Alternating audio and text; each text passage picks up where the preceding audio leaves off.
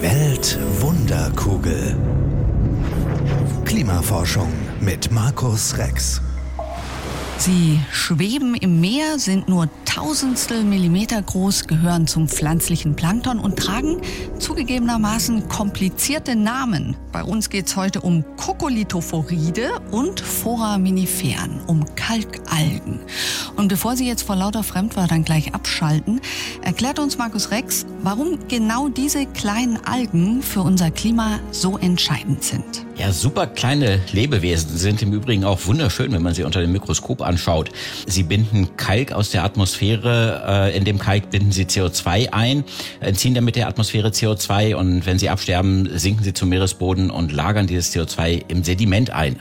Das endgültige Schicksal der Treibhausgase des Kohlendioxids, was wir in die Atmosphäre freisetzen, ist, dass sie durch diese Kalkalgen letztlich im Gestein, im Sediment landen sagt Markus Rex, Professor für Atmosphärenphysik und Klimaforscher. Ich bin Christiane von Wolf, Redakteurin bei SWR1 Baden-Württemberg. Gehen wir noch mal einen Schritt zurück und fangen optisch an. Blick ins Mikroskop. Wie sehen die eigentlich aus? Kokolithophoriden und Foraminiferen. Es sind kleine Algen, die aber in ihrem Körper eingebaut haben ein Skelett aus Kalk. Und das, diesen Kalk, den bilden sie eben auch aus äh, CO2, was da drin eingelagert wird. Und diese kleinen Kalkskelette haben äh, völlig abgefahrene Formen. Das sieht aus wie kleine Raumschiffe, wie von einem Künstler gestaltete, wunderschöne Formen. Es lohnt sich wirklich mal, sich das äh, im, im Mikroskop anzugucken. Bilder gibt's im Internet. Und da drin wird eben sehr viel CO2 gebunden. Und deswegen sind sie so wichtig für unser Klimasystem. Ja, ein sehr schönes Bild steht auch neben unserem Podcast, also vielleicht nachher nochmal anschauen. Jetzt gibt's ja diese Kalkalgen seit Milliarden von Jahren. Es sind die ältesten Bewohner des Planeten. Aus Sicht der Alge, wie läuft denn ihr Leben ab? Ja, die Algen äh, leben in der oberen Schicht des Ozeans, in der Schicht, die noch lichtdurchflutet ist, wo das Sonnenlicht reinkommt, äh, betreiben dort Photosynthese und um Kalk zu bilden, verbinden sie Calcium-Ionen aus dem Ozean mit den CO2-Molekülen aus der Atmosphäre. Und wenn so ein kleines einzelliges Algenlebewesen stirbt, dann sinkt es ab auf den Meeresgrund. Das Kalkskelett bleibt dabei erhalten, solange das Wasser nicht zu sehr versauert ist. Da können wir später auch noch mal drauf zu sprechen kommen bleibt dieses Kalkskelett erhalten und sinkt mit der Alge zum Meeresgrund ab. Und dadurch bildet sich auf dem Meeresgrund eine immer dicker werdende Schicht von Kalkgestein. Das ist dort äh, auf sehr, sehr lange Zeitskalen sicher. Und hier sind die Zeitskalen ja Millionen. Erst wenn dieses Gestein dann an die Oberfläche kommt durch plattentektonische Prozesse, dort wieder verwittert, dann äh, kommt das CO2 da wieder raus. Das heißt, das ist unser sicherster langfristiger Mechanismus, der der Atmosphäre auch CO2 wieder entziehen kann. Alles andere funktioniert immer nur kurzfristig. Also heißt es, ohne die Algen wäre es schon erheblich wärmer auf unserer Erde? Ja, ohne die Algen hätten wir einen äh, sehr viel höheren CO2-Gehalt der Atmosphäre und damit ein ganz, ganz anderes Klima auf diesem Planeten. Sie haben ja auch schon gesagt, wir pusten eine Menge CO2 in die Atmosphäre und es wird dadurch wärmer. Der Ozean reagiert darauf. Er wird wärmer und saurer. Was bedeutet denn das für die Kalkalgen? Ja, das ist leider ein Problem für diese Kalkalgen. Der Ozean nimmt CO2 auf. Ähm, es wird einfach im Ozeanwasser gelöst. Dabei bildet sich Kohlensäure. Das gleiche Zeug, was wir in unseren Mineralwasserflaschen drin haben. Und dieses Wasser, wenn man mal ganz genau hinschmeckt, das schmeckt so ein bisschen säuerlich, das äh, mit Kohlendioxid angereicherte Mineralwasser. Denn das Wasser wird saurer, wenn sich CO2 da drin löst. Dadurch, dass der CO2-Gehalt der Atmosphäre jetzt immer weiter nach oben geht, weil wir ja so viel davon freisetzen, wird auch das Ozeanwasser permanent ein kleines bisschen saurer. Das große Problem ist, Sie kennen das, wenn Sie die Dusche putzen zu Hause, äh, wenn sich da Kalkablagerungen auf dem Glas bilden. Sie kriegen die gut weg mit jeder Säure, mit Zitronensäure, mit Essigsäure, kriegen Sie das gut aufgelöst. Und äh, wenn das Ozeanwasser saurer wird, dann löst es eben auch diese Kalkskelette unserer Foraminiferen und der Kokolithophoriden. Ähm, damit können Sie die nicht mehr so gut aufbauen und äh, der Prozess kann verlangsamt werden, Kalk zu bilden und auf dem Meeresgrund ab abzulagern. Äh, und das ist natürlich ein großes Problem erstmal für das Ökosystem, aber letztlich auch für die langfristige Fähigkeit unseres Planeten, der Atmosphäre CO2 zu entziehen und im Gestein einzulagern. Haben praktisch die Kalkalgen dasselbe Problem wie die Korallen? Ganz genau. Die Korallen sind äh, ist eine andere Lebewesenform, die auch sehr sehr gut Kalk bilden. Wir sehen das. Jeder, der mal geschnorchelt ist oder äh, mit einer Taucherausrüstung unter Wasser unterwegs war, sieht diese riesigen Gebirge, äh, die Korallen äh, aufbauen. Und äh, Korallenriffe sind auch Kalkgestein. Sie sind auch äh, unter der Entzug von CO2 aus der Atmosphäre gebildet worden. Und die Korallen kriegen genau das gleiche Problem, wenn das Ozeanwasser weiter versauert. Jetzt schauen wir mal auf die Mikroalgen wieder, auf das Phytoplankton. Das wird ja von ganz unterschiedlichen Wissenschaftlern untersucht, aus unterschiedlichen Fachrichtungen. Und was mich erstmal überrascht hat, nicht alle brauchen dafür ein Mikroskop. Three, two, one, zero, ignition, liftoff. Spezielle Satelliten beobachten die Mikroalgen in unseren Ozeanen von ganz oben. Die Fotos aus dem All mit hellblauen, grünen und dunkelblauen Flächen landen im Computer von Astrid Bracher.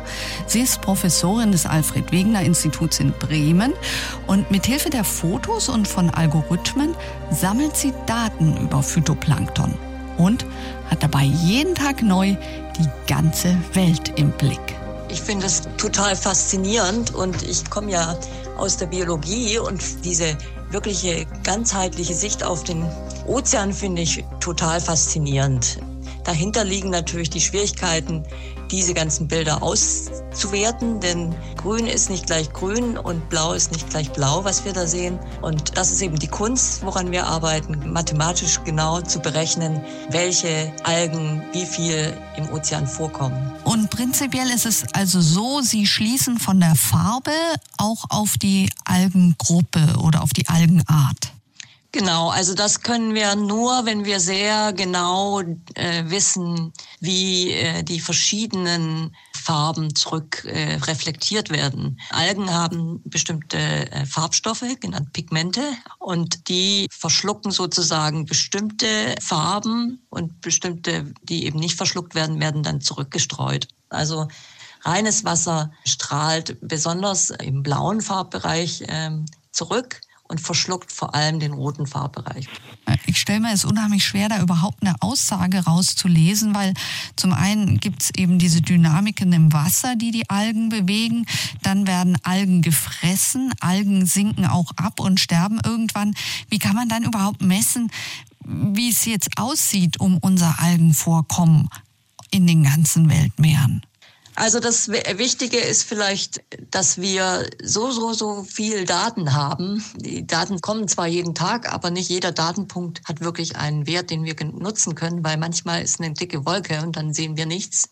Und äh, man kann praktisch nur mit Hilfe dieser vielen, vielen Daten, die man über Jahre hinweg hat, auch für die Zeiträume, wo man eben keine Messung hat, versuchen abzuleiten, was da wohl gewesen sein muss. Und man hat aber jetzt in letzter Zeit die Chance, dass es halt viel mehr solche Sensoren gibt und dass deren räumliche Auflösung viel besser geworden ist und auch deren zeitliche Abdeckung. Es gibt immer noch Gebiete, bei denen ist es sehr schwierig, vor allem die Polarregionen. Das ist natürlich sehr schade, weil vor allem die Arktis ja ein Hotspot der Klimaveränderung ist. Und das liegt daran, dass wir nicht nur viel Wolken haben und viel Eis, sondern darüber hinaus ist ja so, dass wir im Winter kein Licht haben, was zurückgestreut werden kann.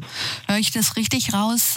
Sie sagen, wir müssen bei Prognosen im Moment noch sehr, sehr vorsichtig sein. Kann man irgendeinen Trend ausmachen? Also wir haben ungefähr seit gut 20 Jahren solche Zeitreihen über die verschiedenen Algengruppen. Wir sind gerade dabei, diese unterschiedlichen Produkte dieser Satellitensensoren zu verbinden. Aber wir sehen für bestimmte Regionen schon Veränderungen. Also zum Beispiel habe ich mich relativ viel mit der Framstraße, das ist äh, praktisch der Nordatlantik, der in die Arktis hinein fließt, beschäftigt. Und da gab es äh, Jahre mit relativ wenig Eis in dieser Region und mit relativ viel Warmwasser, was aus dem Süden kam. Und, und da konnten wir schon klar sehen, dass die Algen, die normalerweise sehr stark dort wachsen, also das sind die Kieselalgen, viel weniger vorkamen. Und das sind eben Algen, Algen, die eigentlich sehr gut das CO2 aufnehmen und weil sie so schnell wachsen, nicht so schnell abgebaut werden in den oberen Wasserschichten und schließlich absinken und damit wirklich das Kohlendioxid entfernen und ein bisschen den Klimaeffekt der Erwärmung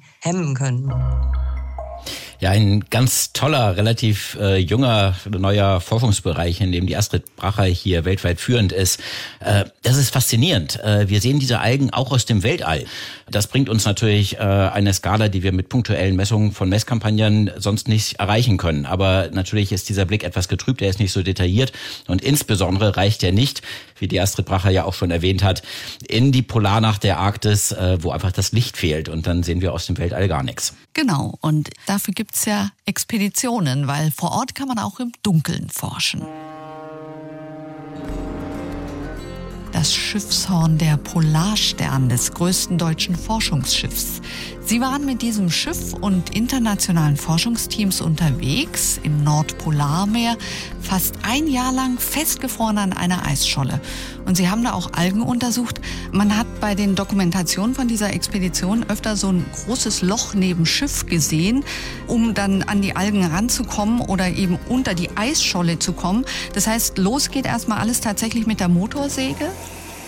Es geht wirklich los mit der Motorsäge. Es ist äh, schwere körperliche Arbeit, überhaupt erstmal Zugang zur Wassersäule zu bekommen. Die Alison Fong mit ihrem Team, unsere Ökosystemleiterin, äh, hat hier gigantisches geleistet und hat sich den Spitznamen Chainsaw Ellie verdient auf der Expedition, weil sie immer die große Motorsäge mit dem langen Blatt geschwungen hat, um diesen Zugang zur Wassersäule frei zu sägen. Das ist in den meisten Phasen der Expedition hervorragend gelungen und deswegen konnten wir von wirklich der Wasseroberfläche bis zum Meeresboden die ganze Zeit über, fast die ganze Zeit über Proben nehmen. Sie sagen bis zum Meeresboden. Also was lasse ich denn dann durch so ein Loch? Also mit was für einem Instrument funktioniert das dann? Wir haben unsere CTD-Rosette, so nennen wir die. Die heißt Rosette, weil sie wie so äh, sternförmig angeordnet sehr viele Wasserschöpfflaschen beinhaltet die in verschiedenen Tiefen des Ozeans ferngesteuert geöffnet werden können und sich dann ähm, mit dem Wasser aus dieser Ozeantiefe füllen. Und zusätzlich haben wir natürlich auch viele Netze, die durch die großen Löcher im Eis in den Ozeanen abgesenkt werden, so dass wir die Algen aus diesen Wassertiefen eben auch im Netz fangen können und dann im Labor genauer analysieren können. Labor ist dann direkt im Schiff gewesen. Ja, wir haben Labore direkt im Schiff, aber ganz viele der Wasserproben und auch der aus den Netzen stammenden äh, Algenproben werden an Bord tiefgefroren, äh, bei minus 80 Grad Celsius gelagert und zurückgebracht in die Heimatlabore. Und da fehlen uns noch ganz viele Daten. Wir wissen gar nicht, welche Algen da in der Arktis leben. Deswegen wissen wir auch gar nicht, welche Rolle die Arktis in dem globalen großen Kohlendioxidkreislauf spielt. Das ist eine sehr komplexe, sehr aufwendige manuelle Arbeit, jetzt die Wissenschaft mit diesen Proben zu machen. Und vieles davon kann erst im Heimatlabor stattfinden. Und das ist eine Arbeit, die jetzt auch gerade erst losgeht, wo wir noch viele Jahre mit beschäftigt sein werden. Machen wir an der Stelle noch einen kleinen Exkurs. Wir reden ja über Phytoplankton, also den Anfang der Nahrungskette im Meer. Und genau daran frisst sich das kleinste Tier der Welt satt. Winzige Minigarnelen, man nennt es auch Krill. Und dieser Krill landet dann direkt auf dem Teller des größten Tiers im Ozean, auf dem Teller des Blauwals. Und von daher ist Plankton auch ein Thema für Walforscher. Dani Zwinden ist ein Meeresbiologe aus der Schweiz. Er lebt in Kanada am St. Lorenz-Golf am Atlantik und hat da eine Forschungsstation für Wale aufgebaut, die Non-Profit-Organisation Mariscope. Wenn er rausschaut, sieht er direkt das Meer. Ich sehe hier vor mir äh, ein gefrorenes Meer. Das ist äh, eine große Wasserfläche. Die Küste ist jetzt hier eingefroren. Man sieht Eisschollen, die vorbeitreiben mit den Gezeitenströmen. Und dahinter ist dieses dunkle Wasser, das schimmert. Das ist hier auf der Nordhalbkugel ist das eines der großen Nahrungsgebiete für insgesamt zwölf verschiedene Walarten, Zahnwale und Bartenwale. Die kommen hierher, weil sich im Sommer äh, riesige Mengen an Krillschwärmen bilden hier und diese Krillschwärme ernähren Fischschwärme, die ihrerseits werden auch von Zahnwalen wie Belugas, teilweise Delfinen gefressen, aber diese Schwebgarnelen, was man als Krill bezeichnet, das ist das Futter für Blauwale. Diese Blauwale und der Grill, also das größte Tier der Welt, das kleinste Tier der Welt. Wie wird der Blauwal, der ja immerhin 30 Meter lang ist, also oder so lang sein kann wie drei Schulbusse, wie wird denn der davon überhaupt satt? Das ist natürlich in der Evolution eine Grenzleistung, weil Bartenwale als einzige Säugetiere diese Bartenplatten im Maul haben. Das sind faserige Hornplatten, die sowieso Gardinen vom Oberkiefer auf beiden Seiten runterhängen. Und der Blauwal, der frisst jetzt bis zu vier Tonnen Krill pro Tag, um auf die Fettschicht zu kommen, die er braucht, um die restlichen sechs, sieben Monate im Jahr, wenn er nicht in den Nahrungsgebieten ist, von diesen Fettreserven zehren zu können. Es gibt eine interessante Studie des IWFs, des Internationalen Währungsfonds, dass Blauwale sehr, sehr wertvolle Klimaschützer sind und umgerechnet ein Wal fürs Klima so viel wert ist wie 1000 Bäume, was das CO2-Speichern angeht. Das hat ja jetzt erstmal was mit der Körpergröße zu tun von den Tieren, oder?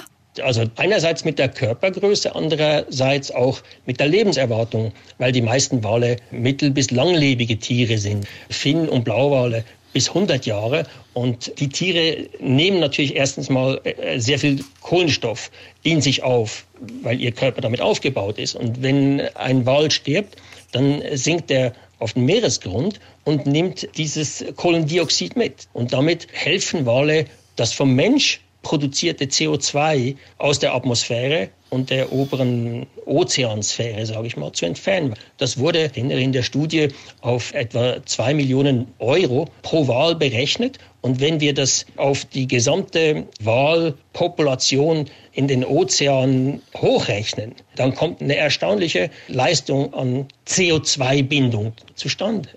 Was man vielleicht an der Stelle auch noch sagen muss, was der IWF auch mit hineingerechnet hat in diese zwei Millionen Euro, ist, dass der Wal dem Klima gut tut, dadurch, dass er das Phytoplankton düngt. Richtig. Das ist ein Vorgang, der dadurch zustande kommt, dass die Wale ja, weil sie eine Menge fressen, auch eine Menge Exkremente von sich geben. Und in diesen Exkrementen befindet sich eine Menge Stickstoff und Eisen. Und das sind genau die äh, Stoffe, die das pflanzliche Plankton, das Phytoplankton braucht, um zu wachsen.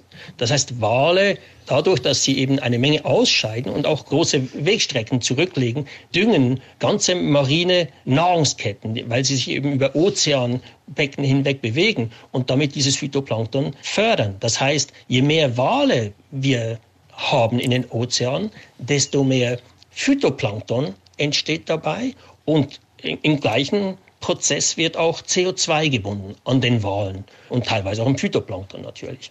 Das Problem ist ja nur, im Grunde genommen schwimmen gar nicht mehr so viele Blauwale rum in unseren Meeren. Das ist von Art zu Art, sage ich mal, äh, sehr unterschiedlich. Insgesamt haben wir gegenwärtig etwa 25 Prozent des Walbestandes in den Meeren, der vor der industriellen Walfangaktivität existierte. Bei den Blauwalen ist die Situation sehr viel prekärer. Die sind alle im Bereich zwischen 1 und 3 Prozent ihrer Ursprungspopulationsgröße. Das heißt, deswegen sind die Tiere ja auch vom Aussterben bedroht. Wenn man jetzt sagen würde, wir setzen auf die Wale, auch in Sachen Klima, was müssten wir machen, damit die Wale sich sichtbar vermehren? Das ist eine gute Frage.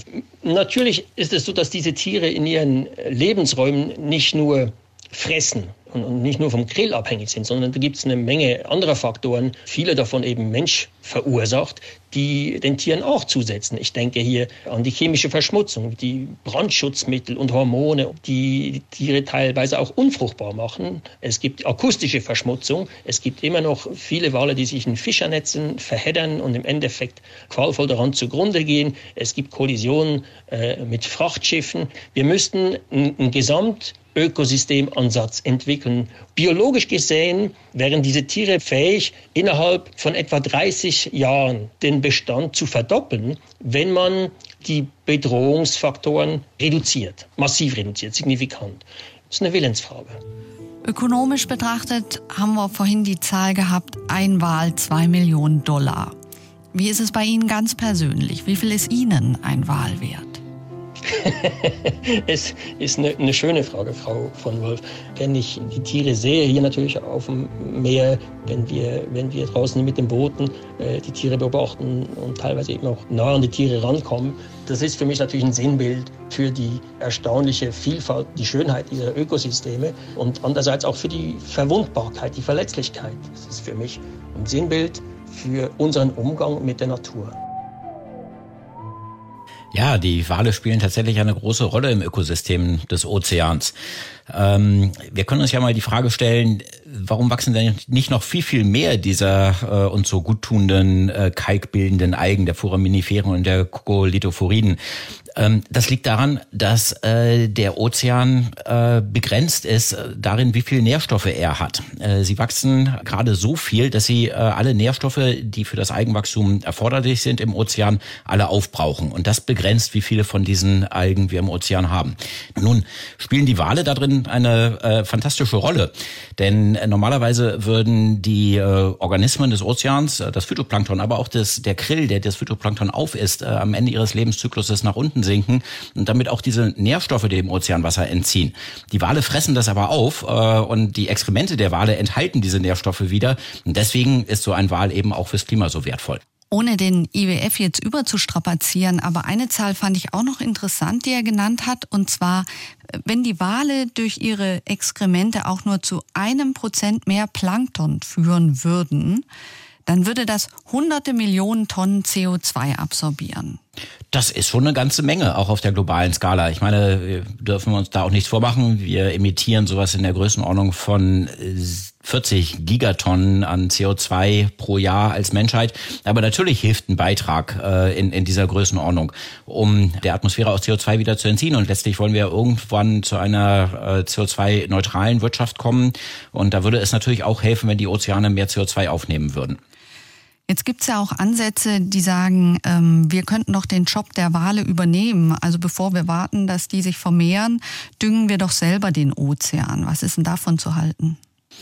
Ja, äh, das sind jetzt äh, die Ansätze, dass der Mensch nachhilft, CO2 aus der Atmosphäre zu entfernen. Wir werden insgesamt ohne solche Ansätze langfristig nicht auskommen. Wenn wir sagen, dass wir bis zum Mitte des Jahrhunderts CO2-neutral sein wollen, dann bedeutet das, dass wir der Atmosphäre genauso viel wir CO2 entziehen, wie wir in sie freisetzen. Das bedeutet nicht, dass wir gar nichts mehr freisetzen können. Das wird nicht funktionieren. Äh, und da gibt es jetzt eine ganze Reihe verschiedener Überlegungen und Ansätze, wie man das tun kann. Düngung der Ozeane ist einer dieser Überlegungen. Wir haben dazu in der Vergangenheit auch Forschung betrieben. Es würde eine Überlegung wäre, den Ozean mit Eisen zu düngen und dadurch das Eigenwachstum zu fördern und damit auch die Versenkung von CO2-haltigen Kalkgestein im tiefen Ozean zu fördern. Es hat sich dabei aber auch herausgestellt, wenn man einfach nur blind Eisen irgendwo in den Ozean schmeißt, was da an Algen wächst, das hat man ja nicht in der Hand. Es gibt ja äh, ganz, ganz viele weitere Algensorten, die kein Kalk bilden. Die Dinge sind nicht so einfach und welche Nebenwirkungen solche Aktivitäten dann für das gesamte ozeanische Ökosystem haben, ist auch nicht so einfach zu überschauen. Wir haben in dieser Forschung nicht mehr weitergemacht, weil einfach die Aussicht, dass das zu einem sinnvollen Beitrag führen kann, äh, in der Balance mit den möglichen negativen Nebenwirkungen nicht vielversprechend war. Also unser Fazit ist, Kokolithophoride und Foraminiferen sind sehr wertvoll. Wir können sie aber nicht fördern aus eigener Kraft und müssen andere Wege finden. Ja, es sind, es lohnt sich immer auf die natürlichen Prozesse zu setzen, denn äh, die haben sich bewährt in der Geschichte der Erde. Wir müssen die Wale schützen, damit sie ihre düngende Funktion des Ozeans zunehmend wiederherstellen können, was wir ja durch den Walfang zu einem großen Teil zum Erliegen gebracht haben. Wir müssen weniger CO2 in die Atmosphäre freisetzen, damit wir weniger die Notwendigkeit haben, ja auch wieder CO2 zu entziehen. Aber wir müssen natürlich auch nach technischen Lösungen suchen, der Atmosphäre wieder CO2 zu entziehen. Forschung in dieser Richtung ist natürlich erforderlich. Weltwunderkugel. Klimaforschung mit Markus Rex. Eins gehört gehört. SWR 1.